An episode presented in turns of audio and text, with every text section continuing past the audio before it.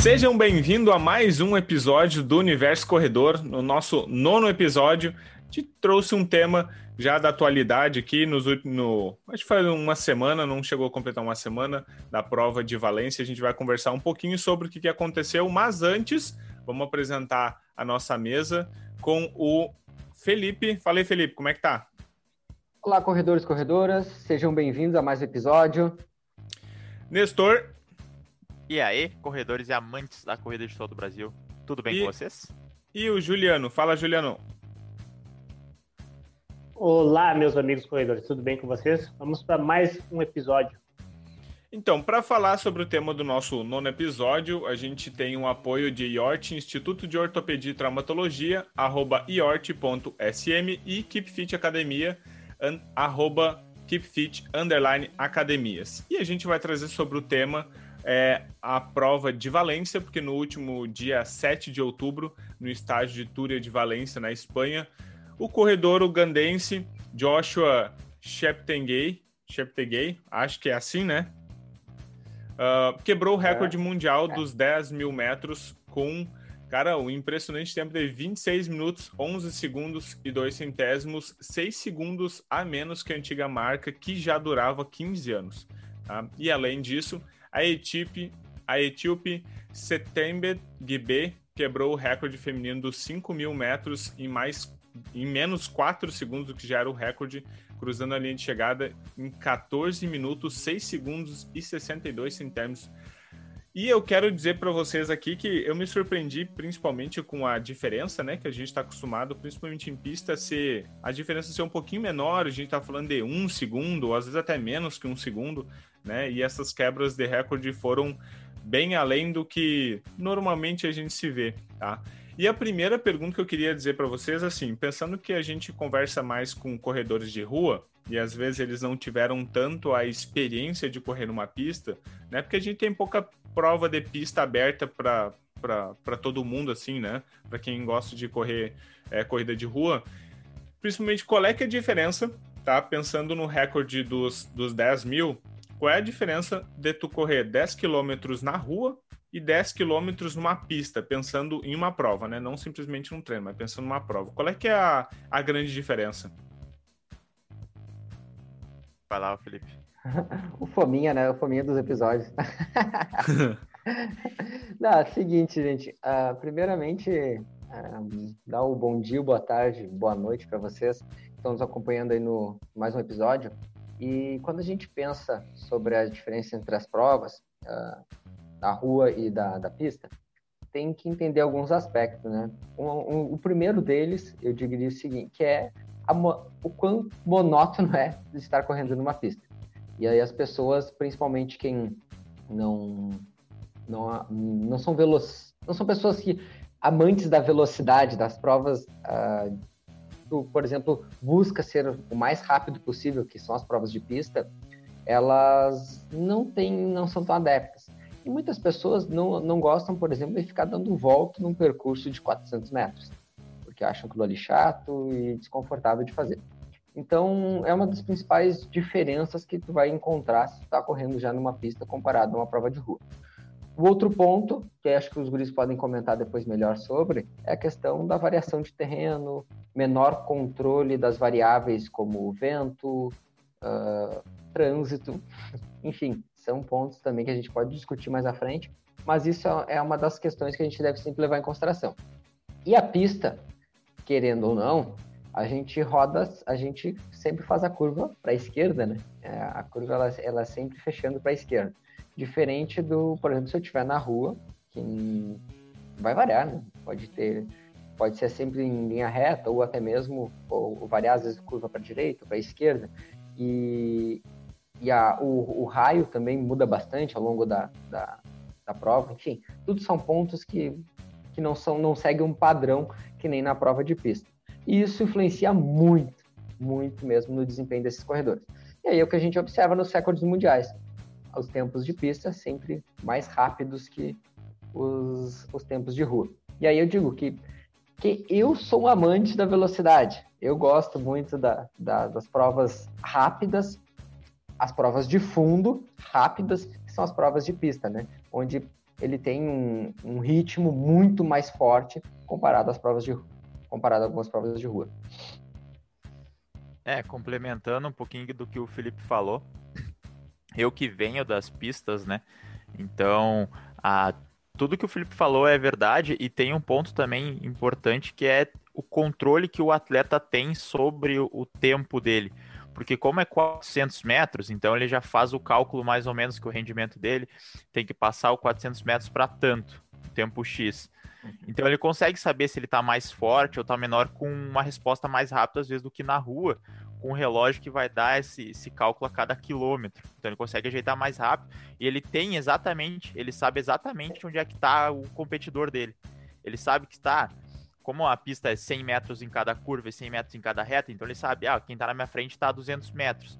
E aí ele consegue ter essa noção melhor de quão mais ele tem que apertar o passo ou diminuir. Ele sabe, ele consegue ver quem tá em último, ele consegue ter sempre essa noção de onde é que tá todo mundo e quanto que precisa apertar, se vai dar um sprint, vai ultrapassar. Então, essa noção ela é muito maior na pista do que na rua, porque na rua pode ter uma curva que tu não vê quem tá na tua frente, dependendo da distância, é uma reta, uma subida, tu não consegue ter tanta essa noção. Na pista, sabe exatamente onde é que tá cada um dos teus competidores e tu consegue ter essa resposta em relação à tua intensidade melhor do que na rua. Sem contar, é claro, a própria pista, que ela é feita de um material diferente da rua, a rua é um asfalto, é pedra, é coisa, a pista já é feita para dar mais velocidade para os corredores, até tem uso de sapatilhas, que melhora a questão da, da resposta, né?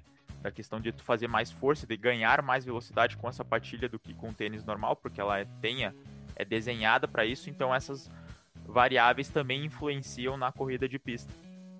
E são coisas que as pessoas não, não conhecem, né, Não é do dia a dia, porque o normal é as pessoas saberem que para correr você usa um tênis. Coloca um tênis Sim. no pé e sai para correr.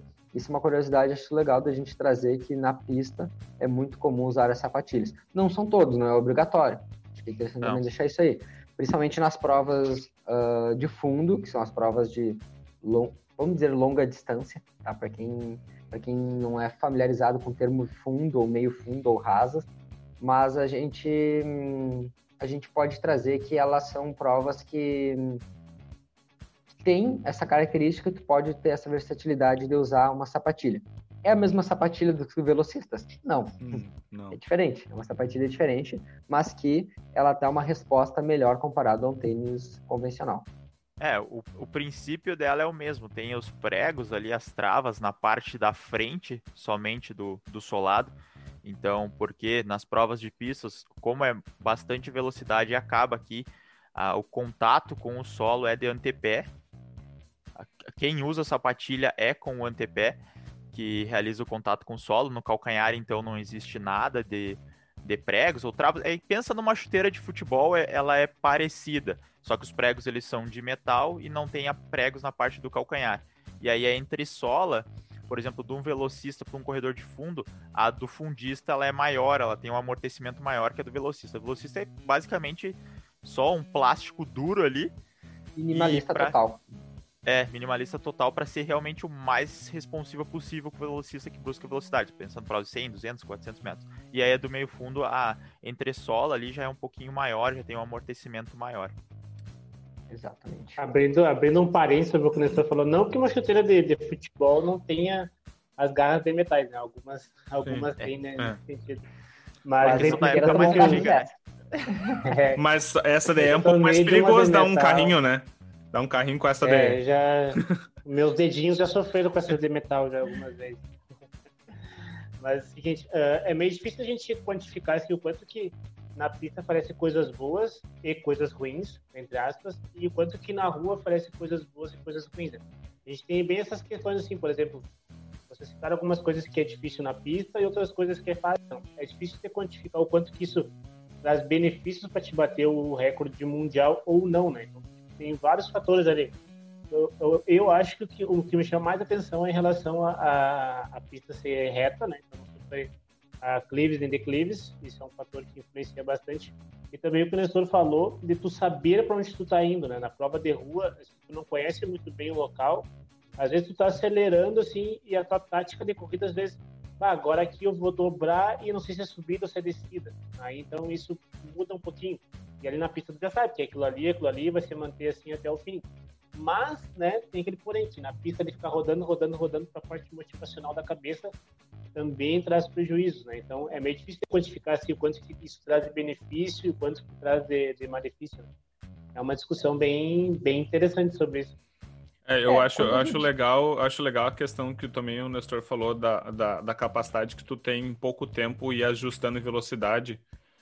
E principalmente se a gente pensar que a gente dá o nosso pace é, em quilômetro, e ali ele falou que, cara, em uma volta em 400, ou seja, a tua adaptação de, de ritmo é três vezes maior quase do que uma pessoa que está correndo na rua. Então isso favorece que tu fique sempre sem perder o foco ali, sabe? Tipo, tendo um feedback sem perder tanto foco mais, mais alto nível. Quem sabe não pode ser isso também que faça com que as pessoas consigam ir batendo sempre no limite ali do, do, do seu pace ali, da, da, velocidade máxima que consegue, porque também tem essa, essa questão dessa rápida adaptação. Se tu tiver caindo um pouquinho, tu já logo sabe, questão de nem, nem minuto, né? Às vezes um minuto tu já, já sabe que tu tem que mudar, então tu já, já já muda e já mantém o ritmo com mais facilidade. Mas eu digo para vocês que as coisas elas vêm evoluindo muito, né? A gente observa, eu não sei se é tópico do mais adiante, quando vê se estou dando spoiler aí do nosso, do nosso episódio, mas é sobre aquela questão da, das luzes no, na lateral da pista. Não, não, pode tocar, não tem. Pode tocar? Pode tocar. Então tá. Eu vi, mas, eu vi, mas eu não, não fui atrás para ver o que, que é. Então, assim, a gente tem hoje tem uma ajuda da tecnologia a gente está falando aqui sobre variação de ritmo, né? A gente está falando sobre variação de, de pace e falando sobre o quanto esse feedback que a gente tem a cada volta, ele pode corresponder a uma melhora de desempenho. E essas luzes, elas vêm exatamente com isso. Ela vem, por exemplo, ditando o ritmo de prova do recorde mundial, do, do último recorde mundial. E aí ela vai, ela, ela tem, te dá um, um feedback visual né, que a gente está falando, que são as luzes, para fazer com que tu faça esse ajuste. E aí eu digo, pergunto para vocês, de forma assim, eu estou em alguns grupos de corrida e a gente discutiu algumas questões sobre isso, tá? Gente, algumas pessoas dizendo que, alguns treinadores que é uma forma do atletismo se tornar mais atrativo para o público geral, de fazer com que ele ele ele encante é uma interação. mais os olhos das pessoas. É. Outros dizem que aquilo ali é um DOP, se torna um DOP tecnológico na função de que o Bekele, por exemplo, há 15 anos atrás, só tinha o um relógio para fazer aquilo ali. Uhum. Não, ele não tinha nada uh, para acompanhar ele, por exemplo, durante uma prova. Então, será que os corredores atuais estão se beneficiando disso aí para eles baterem o recorde mundial? É uma pergunta que eu faço para vocês tá? E aí vão refletindo, vou dar um tempinho antes da gente, de vocês responderem sobre isso, porque para complementar o que eu estava falando, quero, queria dizer que as provas de rua e as provas de pista, uma das principais uh, diferenças que eu senti na pele fazendo a, a eu competi no 5 mil na, em pista, já competi no 5 mil de rua. As principais diferenças que eu senti na prova, principalmente, foi essa questão da, da monotonia, tá? Da, do, de ficar dando voltas ali na pista. E isso é um relato que eu trago para vocês que, como amador, como amador, as dificuldades que eu tive. Mas, quando a gente se trata de nível profissional, que é o que a gente está trazendo para os resultados de Valência, a gente não, a gente descarta um pouquinho isso aí, né? São pessoas que vivem do esporte e que realmente elas estão com aquilo ali, a meta delas é bater o recorde naquela modalidade que é na pista. Diferente da. Por isso que tem recorde diferente na pista e na rua. Agora eu pergunto para vocês: já pensaram? Eu já. Eu já também. Tenho. vai lá, vai lá. Hum, é... Eu também. Se for pensar, então aquilo ali é um doping tecnológico, assim como a própria pista é um, do... um doping tecnológico, assim como a própria sapatilha, assim como o próprio tênis porque tudo está evoluindo. A mesma não é a mesma sapatilha, não é a mesma pista de 15 anos atrás, que não é a mesma de 30, que não é a mesma de 50, que não é a mesma de terra que era antes. Então vai evoluindo.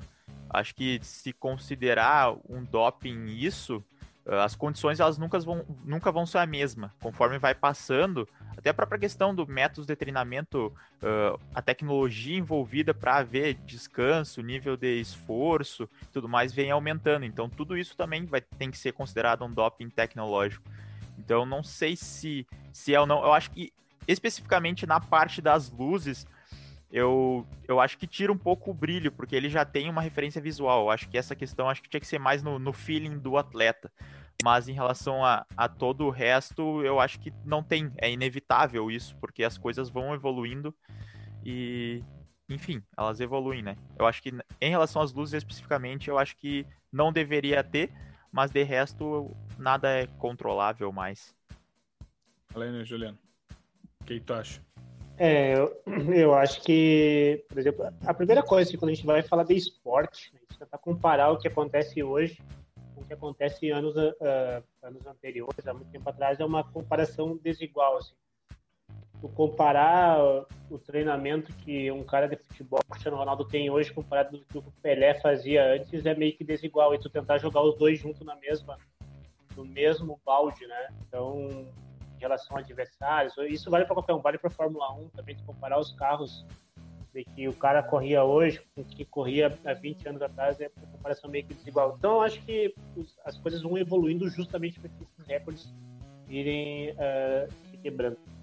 Em relação ao que o Felipe falou das luzinhas, assim, é uma coisa que acontece bem parecido com os coelhos na, na, nas maratonas, né? Então, os coelhos, eles também vão ditando o ritmo ali, para o pessoal acabar naquela casa das duas horas ali. Então, os coelhos têm essa. Uh, dá para dizer que seria um doping ou não os coelhos estarem ali, mas os coelhos eles justamente servem para o pessoal manter o ritmo ali, né? Então é uma coisa bem parecida com o que acontece na, na luzinha. É, mas aí uma discussão, Júnior, que, que gerou dentro desses grupos, assim, é a questão na tecnologia, no caso das luzes, eu já, dou, eu já falo minha, minha opinião, tá? Uhum. na, na tecnologia, as luzes ali, elas não, elas não variam. Elas não têm uma influência uh, psicológica. O recorde vai indo, né? O recorde mantém. Ele mantém, cara, dependente se tu tá acima ou abaixo, ele vai manter a luz ali. Já os coelhos são pessoas.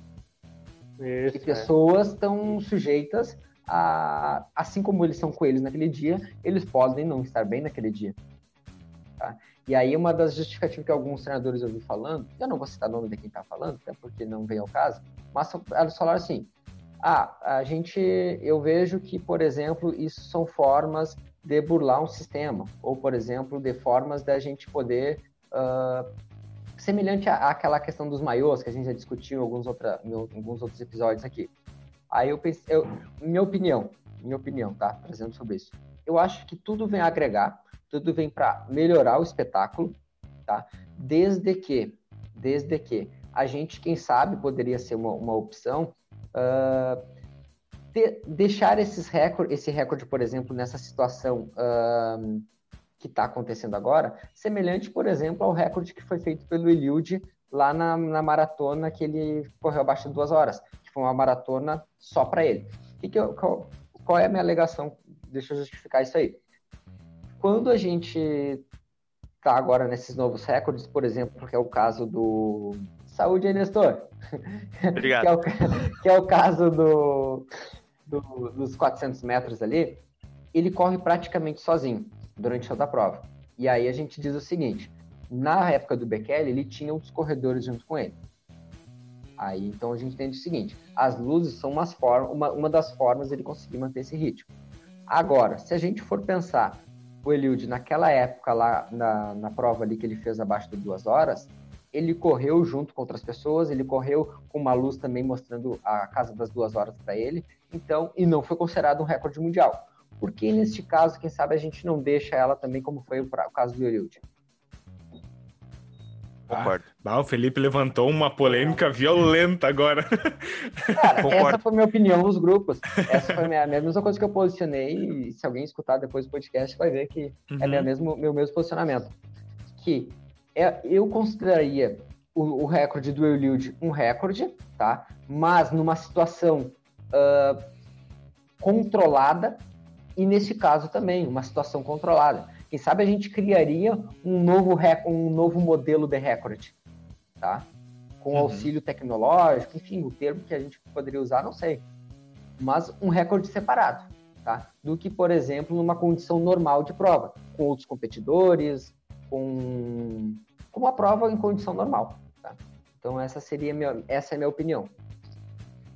Bom, pensando, é, pensando em. É, é, um ponto de vista bem interessante. Uh, eu, do, acho que do mesmo jeito que existe a, a distinção de, de recordes em pista e em rua, mesmo sendo a mesma distância, é porque ela tem características diferentes. Quem sabe uh, esse auxílio tecnológico não cria uma, outras características diferentes para uma prova que permita que a pessoa chegue no seu limite.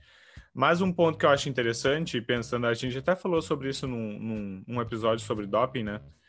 Que de qualquer maneira, tá? De qualquer maneira, independente do de qual é o, o doping, entre aspas, se tu vai fazer um mecânico por causa da pista, por causa das luzes, a pessoa ela ainda tem que ser capaz de correr sozinha. Sim. Ela tem que ser capaz de chegar lá. Então, mesmo que a gente tenha um auxílio, na verdade, o que a gente está conversando é se isso aqui é justo com as pessoas que já passaram e já fizeram seus recordes, e não pela capacidade deles fazer um recorde ou não, né? Porque, porque a questão é a justiça com aquelas pessoas que correram sem, esse, sem esses ajustes, sem com esses controles, sem com essas características que fazem com que chegue no limite humano né? E até um ponto que já, já até faz um gancho na próxima pergunta. Uh, então, o que acontece é a pessoa tem que ser capaz. O cara que fez esse recorde, ele fez esse recorde, ele correu. Quem sabe com um pouco mais, com, com pessoas, um aglomerado maior de pessoas ali, quem sabe ele não conseguia ter um caminho perfeito para ele fazer isso, quem sabe. Mas enfim, mas ele correu aquilo, ele, está, ele era capaz de fazer aquele, aquilo, sabe? Significa que o humano é capaz de fazer sabe? É, a, a, diferença é em quais condições, como o Felipe é. falou. Assim, que é que nem eu brinquei com um aluno, eu disse, cara, nem que se tiver, nem que se fosse Natal com toda a luz do mundo, eu conseguiria fazer aquele tempo dele. então, é, para mim, para eu que não tenho condições, fazer maratona, pode, fazer maratona pode poderia, eu poderia estar tá no Natal Luz em Gramado, que eu não faria, faria aquele tempo ali. Então. Yeah. Yeah, eu, acho yeah. eu, acho importante salientar para as pessoas assim, que são coisas. Uh, às vezes a pessoa pode estar escutando falando, ah, mas isso é besteira. O, o Eliud estava lá no, no, num país onde estava uma condição climática ideal, eles se chovesse não ia ter a prova, não choveu clima estava ideal, foram pessoas guiando ele, ele conseguiu ir no vácuo de pessoas que estavam indo na frente dele. Então, todas essas questões, assim, as pessoas acham, ah, mas isso aí não, não, não influencia tanto, não influencia tanto no nosso, na nossa parte da, mais amadora. Né? Então, na, falando na elite, que é a gente está conversando aqui agora, esses fatores eles influenciam muito. Então, só, só pela relação de números que você consegue ver em relação a onde, onde o Eliud bateu o recorde e as maratonas que ele fez competindo com outras pessoas, você consegue ver bem essa distinção. É, e eu vou até dizer que eu acho mais justo o feedback visual por luz do que por coelho. Porque o coelho ainda te dá a vantagem do vácuo, né, que tu falou. Isso, que é. facilita ainda que o corredor ele descanse, entre muitas aspas, né? Uh, que facilite um pouco. Gera mais mil discussões aí. É. Uh, que ele, que ele consiga é, ganhar uma vantagem, né? Uma vantagem física, né? Durante a corrida.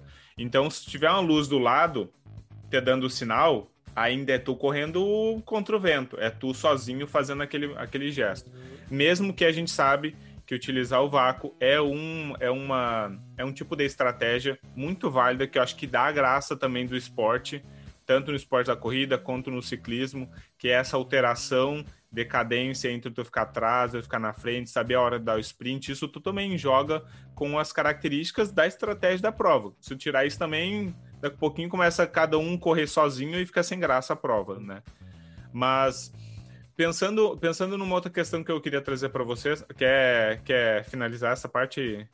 É, eu vou só fazer um resumo pessoal rápido aqui, ó esporte de alto rendimento é um show também. Então, não é interessante que o, fique o mesmo recorde de 15 anos atrás, porque isso não se torna atrativo. torna muito mais atrativo fazer um evento de quebra de recorde, que dá audiência, gera engajamento.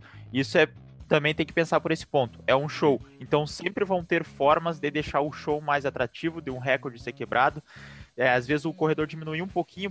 Uh, ele sabe que poderia fazer um recorde muito melhor, isso em todos os esportes. Aí faz um pouquinho abaixo para tentar futuramente, porque quebra de recorde também dá dinheiro, tem um monte de coisa envolvida. Então é pensar que também tem um show e sempre vai ser feito com que os recordes baixem cada vez mais. É isso aí. É isso aí. Às vezes a gente até esquece desse lado, né? A gente pensa só no, no, no corredor é. e, e, no esporte e esquece em toda a complexidade que envolve isso, né? Ah, bom, bom, o Nestor falou em questão de, do cara tirar um pouquinho o pé para conseguir é, pensar em fazer algum outro recorde ou pensar nessa estratégia.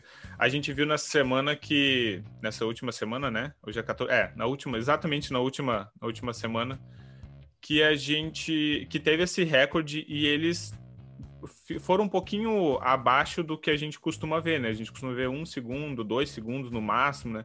E a gente teve essa quebra de seis, acho que um pouco por causa essas condições, né? Então significa que o nosso corpo ele consegue atingir essas, essas, eh, esses limites.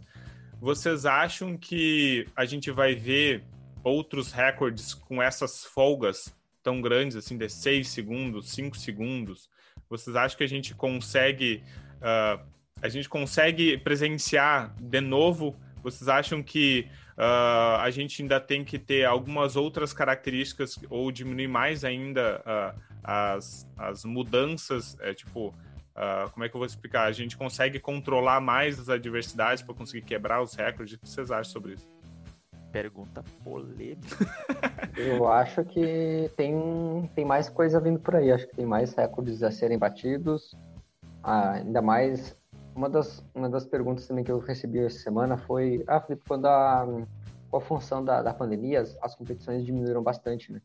Então, alguns atletas tiveram mais tempo para treinar de forma uh, mais controlada, simplesmente porque às vezes o excesso de competição não permite um controle sobre os treinos e as pessoas, elas, os atletas precisam competir para se sustentar, né? Muitos, como a gente falou anteriormente, eles dependem de patrocínio, e aí a marca tem que estar aparecendo na mídia, enfim. E aí esse excesso de competição atrapalha, dependendo do nível do, do corredor. Né?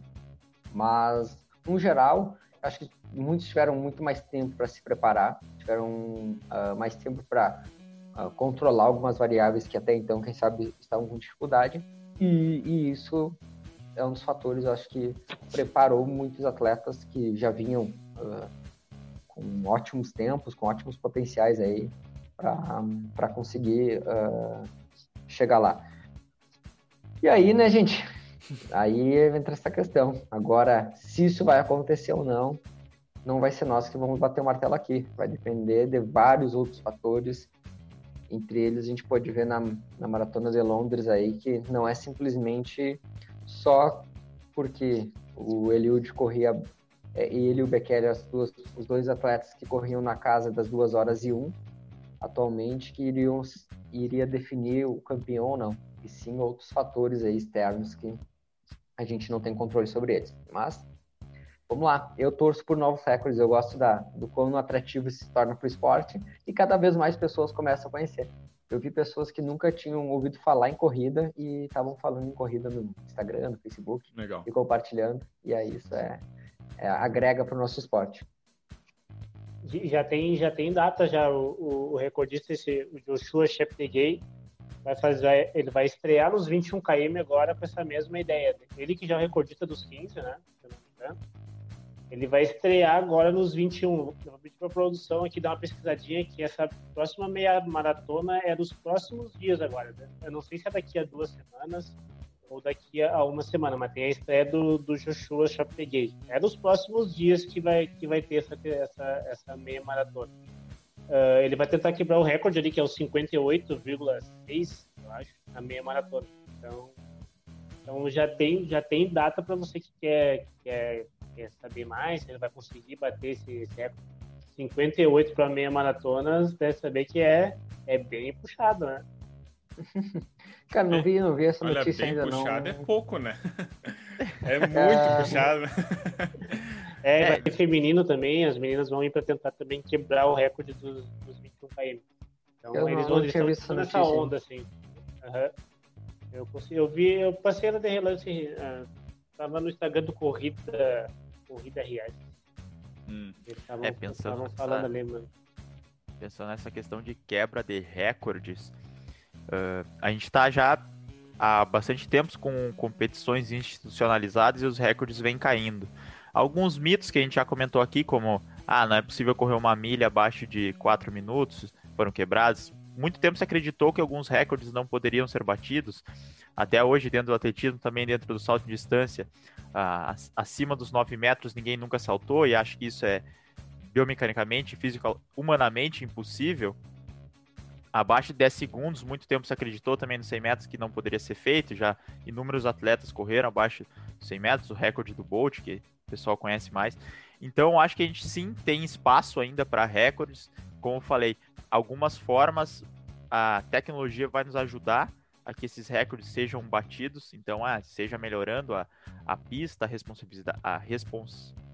Quando ela responde, né, ao tênis, enfim, essas formas vão sendo feitas, vai ser estudada para que seja cada vez mais o recorde batido. Como a gente falou, é um show também, muitas pessoas dependem disso, tanto as pessoas que fabricam o tênis, quanto quem corre, quanto quem assiste, quanto, que, quanto quem organiza o campeonato. Então, acho que sempre os recordes vão ser quebrados, até chegar um ponto que não vai mais, mas acho que ainda não está perto desse ponto ainda. Cara, uh, uh, show. Eu acho que vamos vamos torcer que uh, isso só venha agregar para o esporte e essa mídia aumente, né? Porque uma das coisas que acho que é mais interessante para que a gente gera maior engajamento de pessoas, um público uh, que não, até então, quem sabe, não, não era adepto do esporte, comece a, a querer conhecer mais e aprender um pouco mais sobre ele. Vejo que a mídia tem um papel fundamental nisso aí. E a gente também, né? A gente também tem esse papel aí de mostrar para as pessoas, apresentar para elas e, e, e, ver o quanto é, é bacana a, a, competição em si na corrida. Legal, legal. Uh, uh, pensando, alguém quer falar alguma coisa? Não? Não, vamos. Uh, pensando em, pensando principalmente, a gente está falando aqui de, de variáveis mecânicas, né? E, e, a gente falou de, de várias questões. Depois da prova, eu acho que ali depois de uns 3, 4 dias, eu acho que foi uma enxurrada no Instagram, no Facebook, todo mundo falando da mecânica, é, entre aspas, é, errada da, do, desse recordista. E principalmente muita gente falando e não foram e não eram umas características, eram acho que duas ou três características, era ele possuía drop pélvico, valgo dinâmico e hiperpronação de pé, tá? Então basicamente o quadril dele caía, o joelho dele entrava pro meio, né? E ele tinha uma hiperpronação, ou seja, a, o pé dele caía bastante para dentro, né? E se falou muito muita coisa sobre o que que o que, que era de errado, o que que ele fazia de de, de o que, que ele estava fazendo para para errar tanto e principalmente a, que o, o problema podia ser a sapatilha dele, que ele não estava adaptado à sapatilha, que a sapatilha fazia com que ele fizesse uma pisada errada e tudo mais.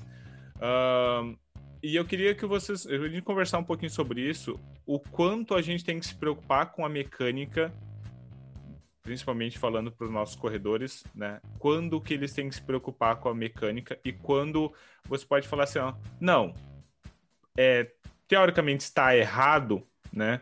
Mas a gente não precisa mexer. Aqui não é um, aqui não é um problema. Quando que a gente tem que se preocupar isso e quando não tem? Que eu acho que isso é uma dúvida até bem recorrente, assim, né? As pessoas acham, ah, eu tô com uma mecânica errada, tá certa? Quando é que eu tenho que intervir? Quando que eu não tenho? Vamos passar rapidamente por esse tema que eu acho que é interessante para a gente também fechar esse, essa linha de raciocínio.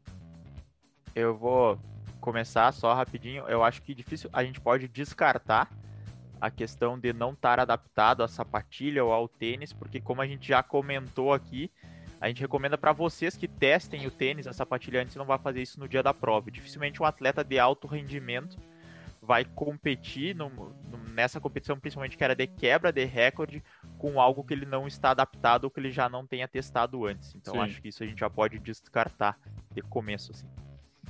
Uh, sobre essa questão do que a gente está falando aí de fatores biomecânicos, A gente até acho, conversou entre nós algum dia, ou enfim, em algum momento eu conversei com alguém sobre, sobre essas questões. A gente tem que entender o seguinte: a mecânica perfeita de corrida, ela não existe. Uh, pode existir um, existem modelos matemáticos, mas não que alguém replique ele e coloque isso em, ele em prática. E sim características que cada um vai apresentar e que em cima delas vão ser trabalhadas de forma específica para que tu consiga uh, ter capacidade para suportar aquilo ali. E como o Nestor disse, ele, a, a, as características que ele tem, as características que ele apresenta ali, não são coisas que ele adquiriu, por exemplo, no dia da prova uh, o tênis, enfim, o material não, não foi testado no dia da prova. Aquilo ali é uma característica dele que ele já apresenta, mas a diferença maior é que ele tem um corpo capaz de suportar aquilo que ele, aqueles fatores dele. E aí bate naquele, naquele aspecto de dizer que uh, drop pélvico, queda pélvica é errado, uh, valgo dinâmico é errado, uh, hiperpronação do pé é errado. Pois então, aí vem, a gente o cara profissional, uh, o recordista mundial dos 10 mil e apresenta aquela, aquela, aquela característica, aquelas características ali. Então a gente tem que entender o seguinte, que essas características que ele apresenta, ele tem capacidade para suportar aquilo. Não é, por exemplo, se eu apresentar aquela característica ali, por exemplo, aquela hiperpronação de pé, e eu não tenho uma musculatura intrínseca do pé, de perna, para suportar aquela hiperpronação, eu vou lesionar. Como a gente já teve alunos que tinham pronação, apresentaram uma. Uh, não que seja o único fator a pronação, o fator da lesão, mas entre eles, um dos fatores, lesionaram. Aí teve até um que me perguntou, disse, ah, ó, eu tive uma lesão, eu tinha pronação na minha avaliação quando eu fiz. Isso uh, é um fator, por exemplo, que me lesionou? Disse, é um dos fatores. Não é porque tu tem pronação e o coisa tem que tu não vai lesionar. Que o uh, Cheptegei tem, tem pronação que não vai lesionar. Ele tem capacidade suficiente para suportar aquilo ali. Então, naquele momento, não tinha capacidade para suportar. Tanto que tu mantém tua pronação hoje e tu não lesiona. Por quê? Porque a gente fortaleceu. A gente te condicionou a correr dessa maneira. então, a gente tem que ter essas questões. As características mecânicas, cada um vai apresentar. Agora, o começar a correr, a gente não vai lá e deixar tu correndo de forma mecânica perfeita botar tu numa, num esquadro e fazer que corra de forma perfeita. E sim condicionar teu corpo a correr de acordo com as tuas características. Essa é a nossa principal função. É entender as tuas características e condicionar teu corpo para isso. É, legal. Eu acho é. que as, as perguntas que a gente tem que fazer é o seguinte: uh, é, existe um jeito certo de correr ou não? Uh, isso é, é errado para quê e é errado para quem? Né? Então, isso que a gente tem que se perguntar, assim, pra, porque Uh, falando em cima de estudos, assim, os estudos eles não conseguiram uh, detectar que existe uma melhor forma para correr e vai dar mais performance, não chegaram a essa conclusão. Também não chegaram à conclusão se existe uma maneira certa para correr para evitar lesão. Então também isso é uma coisa que tem alguns fatores que tu correr mais com um jeito, mais de um outro, podem uh, podem vir a, a, dar menos lesão em alguma ou outra parte do, do corpo mas sim, o que vocês falaram está completamente certo. Não existe uma maneira assim uh, ah, 100% que tu vai conseguir ter performance e que tu vai conseguir ter saúde. Lembrando que são duas coisas bem distintas, né, gente? Performance e saúde são duas coisas que não caminham junto. Então, se tu tem performance, às vezes, com, uh, sei lá, pisando mais com o calcanhar ou mais com a ponta de, de pé, não significa que trazendo performance você vai conseguir trazer saúde junto. Então, são duas coisas que caminham, assim, uh, pode dizer, são lados bem distintos. Então, primeiro a gente tem que ver para quem é essa marcha, para que, qual que é o histórico que essa pessoa tem, né? qual que é o tipo de, de, de, de fortalecimento que ela já fez, uh, o histórico de, de, corrida que ela já fez, aonde que ela quer chegar, aonde que ela está. Então, todos esses fatores a gente tem que levar em consideração. Né? Por isso que a gente salienta mais uma vez a importância de ter uma equipe aqui que a gente está multidisciplinar para conseguir organizar essas coisas, para conseguir entregar para você então o melhor assim que, que você pode. E não é porque fulano fez que vai servir para mim. Pode ser que sirva para o Felipe, mas para mim não sirva. Para o Nestor também não, pode ser que para o Fabrício sim. Então essa questão de tu conseguir avaliar e conseguir ver o que, que é melhor para cada um, que eu acho que é o grande diferencial assim desse treinamento de, de corrida e biomecânica. É, tem que ver também o, o Joshua ele tem 24 anos, é uma idade parecida com a nossa aqui, Mas há quanto tempo que ele é, tá. Na, na, maioria. Na média, quem sabe, né? É. Mas a questão é: há quanto tempo ele já corre? Uns 14 anos no mínimo? É. Provavelmente antes. Então, tem que ver tudo isso que ele já provavelmente cresceu com, com isso, adaptado para isso. Tem que. Uma coisa que a gente não leva em consideração, a gente só tá avaliando o dia da prova, a gente não avalia o dia a dia dele, quantos fisioterapeutas que tem com ele, o trabalho preventivo, o treinador de força, o treinador de pista, uh, os exames que faz para avaliar determinadas coisas, isso aí a gente não tá vendo. Então, provavelmente isso tudo que a gente já viu, algum treinador dele já percebeu, um fisioterapeuta dele já percebeu, tudo isso já perceberam. Só que adaptaram, porque a mudança da técnica de corrida dele, digamos assim, não seria benéfica, e sim o fortalecimento para suportar aquela técnica, como os guris já muito bem falaram. Então tem que avaliar todo um contexto. A gente não pode pegar um, um fato isolado na prova e achar e começar a criticar aquilo ali, porque provavelmente aquilo ali, se a gente já viu isso, provavelmente quem tá com ele todo dia, treinando ele há já 10 anos, os treinadores também já perceberam. Então é entender que existe, é só a pontinha do iceberg, né? A gente já falou isso na semana passada, mas aquilo ali que a gente viu é só a ponta do iceberg, tem que ver todo o resto, que é o que compõe realmente o atleta de, de alto rendimento. É, tem uma coisa, tem uma coisa que, que pode até parecer meio forte a, a, frase, mas a gente não se, não se mexe em mecânica de corrida se, a, se aquilo não estiver te fazendo mal tá? Então, tipo, tu não vai mexer. Por que que tu vai mexer, botar num padrão se a pessoa não precisa, né? Uma coisa que, que aí, aí tu começa a perguntar, pô, mas então eu não preciso fazer avaliação biomecânica porque, pô, se isso daí cada um tem o seu e não tem necessidade, eu só vou me preocupar quando me machucar, quando me machucar eu faço. O problema é que quando tu se machucar, tu não vai conseguir fazer. E a gente não vai ter uma noção de quais são as tuas características que pode estar influenciando né?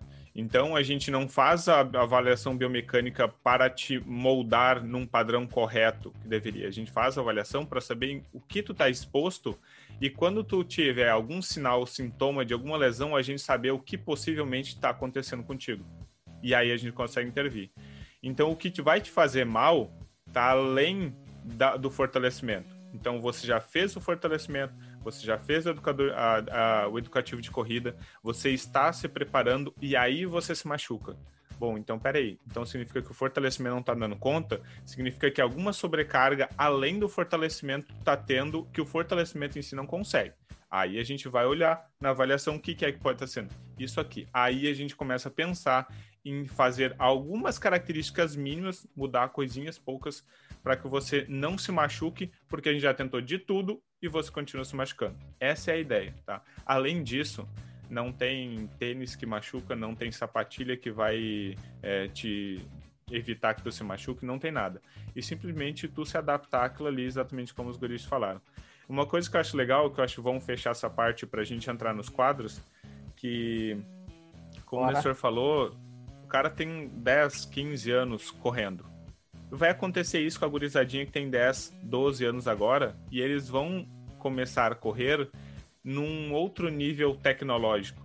Então não é de se esperar que daqui 5, 10 anos tenha pessoas que estão treinando em outras condições que vão vir quebrar os novos recordes, né? Que vão estar tá adaptado a outra geração que a gente obviamente não está adaptado, né? Essas pessoas vão vir com outra noção de limite, né, no esporte.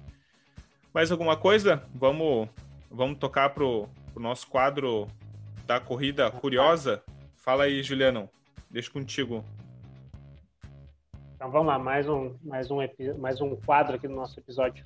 Então, como o tema hoje é mais uma, a gente está falando sobre é, treinamento de pista, falando sobre treinamento de velocidade. Então, a gente sabe que o Nestor já falou também, né, que o nosso recordista é o, o 100 Bolt nos 100 metros, né? e que ele atingiu a velocidade de 43,9 km por hora. Então, a, a, curiosidade que eu trago aqui para vocês, que eu vou perguntar para o Turis antes, né? Uh, em quanto tempo vocês acham que o, o 100 Bolt, dentro daqueles 100 metros, quanto tempo não? Quantos passos ele demorou para chegar aos 43,9 quilômetros? Então, quantos passos o 100 Bolt levou desde a da saída até atingir o 43,9? É, que a responsabilidade é, é tipo, tá, tá, qual, tá qual é que é a capacidade de arranque que ele tem para conseguir fazer isso? É, vou deixar o Nestor, vamos né? Eu vou jogar nas costas do Nestor agora. Cara, Tá. eu, vou, eu vou sair chutando. Eu vou sair chutando. Vai lá, Felipe. Tá, não vale pra pesquisar, Nestor. É, Aqui, ó. dizer- a mão pra cima, mão pra cima. 17 passos. 17 passos. Quem sabe é um É. bom chute. É, Vai falar, Fabrício? Não, eu vou deixar tu. É, é- é que eu vou, eu vou, eu vou justificar o, o Tá, porquê da. tá, então, então deixa eu falar sem, sem base nenhuma e aí tu justificando, tu dá o teu argumento aí. Bom, pensando que ele não chega aos 40 e poucos no final e ele tem uma capacidade de manter muito maior do que a velocidade que ele tem de acelerar, significa que ele não vai conseguir acelerar até pela metade da prova. Ele vai. Eu sempre tenho uma. raciocinar. Aham, tem uma ordem lógica. 100 metros, ele vai dar uns. Ele vai dar uns. Ah, eu vou chutar, ele deve demorar uns. 12 passos. É, um, é, um, é um chute. Quem Vamos sabe? ver, vamos, ver, vamos ver a base do Nestor Sabe. agora. É, Ó, pensando Ba- 100 metros, né? Uhum. Ele, de- ele dá uns 40 e poucos passos, porque o comprimento de passo dele é 2 metros e pouco. Então, chutando uns 45 passos ali, mas ele a aceleração máxima, assim, numa prova de 100 metros é entre oi- 60 e 80 metros. Então, ele deve dar mais ou menos ali por volta do de 30 passos, 32 passos, eu acho que deve ser a quando ele É, atinge a velocidade Crava, não vem máxima com dele. 30, 32. 31, então. Vou chutar a metade. 31 passos. É, essa, essa analogia que, o- que o Nestor falou tá bem, bem correta assim, em relação à característica do Bolt dele mesmo ser. A gente já viu várias vezes na TV, você está ouvindo, tá nos ouvindo também já viu. O Bolt ele, geralmente ele sai atrás dos demais e conforme o próprio vai evoluindo ele vai se sobressaindo, né? Ah, então sim, sim, ele a- a- o pico dele é, é mais ou menos perto da metade da, da prova. Só que o que chegou mais perto foi o Felipe, né? Então o- o- Marca uma estrelinha pro Felipe aí hoje. E são 21 passos, né? Então, o Nestor acabou errando Por por 10 10, só. ali, por 10, um pouquinho a mais. Então, é, uma característica do Bolt é chegar no máximo da velocidade no meio da prova, né? então, mais pro meio, assim, 50% a 60% é, da prova. Então, esse é o, o fato da corrida curiosa. Marcamos uma estrelinha pro, pro Felipe, né? E vamos ver agora nos próximos episódios que a gente consegue chegar. É, eu, eu, eu tenho uma, uma, uma, uma corrida curiosa aí da, da. Que eu não sei se é, é verídico aqui, mas eu tô num site que é os Corredores Anônimos. Se não for, se for fake, ah, cobrem deles. Mas eles colocaram seis Ele curiosidades. na, na onda dos outros. Mas eles colocaram sobre curiosidades curiosas, ah, colocaram seis curiosidades, perdão, sobre sobre o Chip the Game.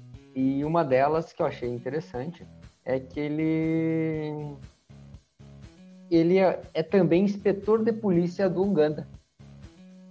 Além Ah. corredor, inspetor de polícia do Uganda. Ah, Sabemos ingresso Quem não consegue fugir disparar, dele, né? É, Isso aí a gente é. já sabe. É, é, uma ru... é uma ruim tu querer apostar corrida com ele na rua. Só Se for mais de 21 km. Porque o cara tem que ser maratonista também pra, pra conseguir. E, e, e muito bom. E muito bom ainda. Só ser maratonista não resolve. O cara tem que ser muito bom. É, porque. Não, porque pensando que ele tem que manter né, a velocidade por muito tempo, É ele brabo, provavelmente né? antes dos mil metros já pega o cara, né? É, brabo. Só, só É. Felipe, só cita a fonte corretamente pra dar uma dar moral pra quem É, foi aí que fez esse levantamento. corredoresanônimos.pt. Tá É, site. Site? Beleza. Então tá. Então, se vocês quiserem saber as outras, as outras curiosidades do, do Joshua ou o Joshua, não sei qual é que é, enfim, vai lá no vai lá no Corredores site Anônimos. corredoresanônimos.pt para ver mais sobre, tá bom?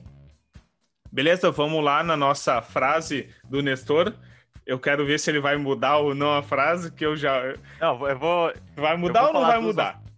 Nós tava falando em off, né? A, a frase que eu. que combina bem com esse episódio é. a frase é mais um ditado popular, né? Que é prego que se destaca leva martelada. Pensando no que todo mundo acaba criticando, a técnica de uhum. corrida e não sei o quê, porque ele se destacou e todo mundo acaba coisando. Se ele então, fosse o terceiro, ninguém ia ter falado nada. Ninguém ia ter falado nada, ninguém ia nem anotar ele. Mas a frase que eu vou falar mesmo, aí fica como uma, uma frase. Bônus. Extra, é um, um bônus. É a frase do Charles Kendall Adams, ele que é um historiador, um historiador, morreu no início do século XX, é que, abre aspas, ninguém nunca conseguiu alcançar sucesso simplesmente fazendo o que lhe é solicitado. É a quantidade e a excelência do que está além do solicitado que determina a grandeza da distinção final. Fecha aspas. Boa. Uma, é isso aí. É o, é o algo a mais, né? É, é aquele. É. é aquele algo a mais que pensava que não estava disposto.